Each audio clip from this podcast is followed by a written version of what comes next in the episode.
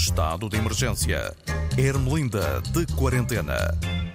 É pá, subam lá o volume da gaita, pá, para ouvirem bem a Irmelinda. Dizem que eu falo baixo, deve ser por ter a voz assim suave e quase sussurrada.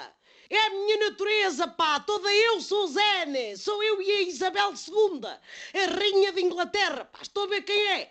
Uma senhora aí dos seus 90 e picos, com o cabelo sempre arranjado, tem um neto ruivo, que vai muito à ópera. À ópera, mas não é a ópera de São Carlos, é a ópera americana, para se queixar da vida.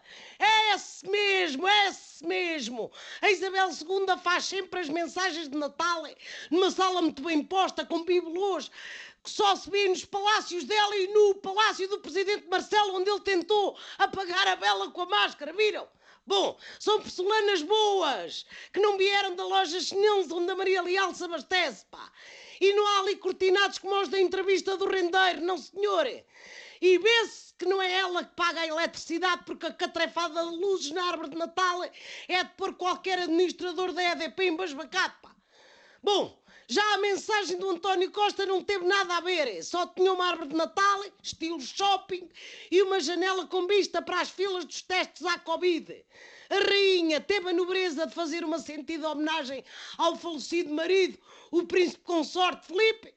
António Costa não foi capaz de ter uma única palavra, ao menos, à amiga falecida, a parceira geringonça. Mas teve muitos elogios para dar aos portugueses, pá. Não se percebe de onde é que veio amor. Até parece que vai haver eleições. Hã? Bom, numa coisa o Primeiro-Ministro teve razão. É preciso continuar a combater o coronavírus. Seja com vacina no braço, seja com zaragatuas no nariz. Bom, nos últimos dias batemos todos os recordes de estágio à Covid. Foi um Natal diferente. Em vez das filas habituais para o Bolo Rei e para as filhoses, houve filas intermináveis para os testes. Não havia tornado salvaterra de magos que arredasse o pessoal. Se o teste da Covid fosse modalidade olímpica, Portugal ia ao pódio, pá. Somos as Patrícias Mamonas do antigênio do PCR, pá! Parabéns! E já se adivinha que a corrida à testagem se repita no fim de ano. E perguntam vocês, ó oh, Irmelinda, diz lá aí na gaita como é que vai ser a passagem de ano, pá! Ai, não sabem os políticos? Vai ser com distanciamento social entre 2021 e 2022. Com as novas restrições, os bares e as discotecas vão estar fechados, pá.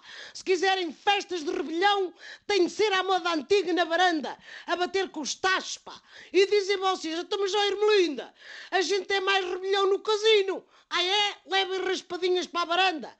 Ou apostam as 12 passas num jogo de cartas, pá. Bom, sejam criativos, mas tenham cuidado. Olhem que este Omicron deve ter a patente do vice-almirante lá no Estado-Maior das Variantes, pá. A sacana tem uma grande capacidade de organização logística. Espalhou-se com uma rapidez que eu só vi no ministro Eduardo Cabrita quando fugia às responsabilidades. Espalhou-se ao comprido, vá, esse. Bom, por falar nisso, o vice já não é vice. Gouveia Melo já é almirante por inteiro e tomou posse como chefe de Estado-Maior da Armada. Ora, aqui está um homem que é estimado por 99,99999% da população portuguesa. O outro percentozito que falta é o antigo chefe da Armada que não ficou nada satisfeito com a substituição. O senhor chama-se Mendes Calado, mas fartou-se de falar. É calado, mas falava. Parece que há ali cosilhas antigas. Sabem o que é que eu acho? Eu digo-vos, resolvam isso num jogo de batalha naval. Pá.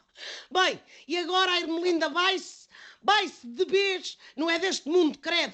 Desconfio que até para isso é preciso apresentar um teste antigênio com menos de 48 horas, pá.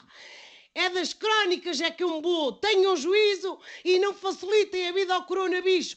Boas entradas e um excelente ano 2022, pá. Olhem que Irmelinda vai largar a gaita, mas continua atenta. Até qualquer dia.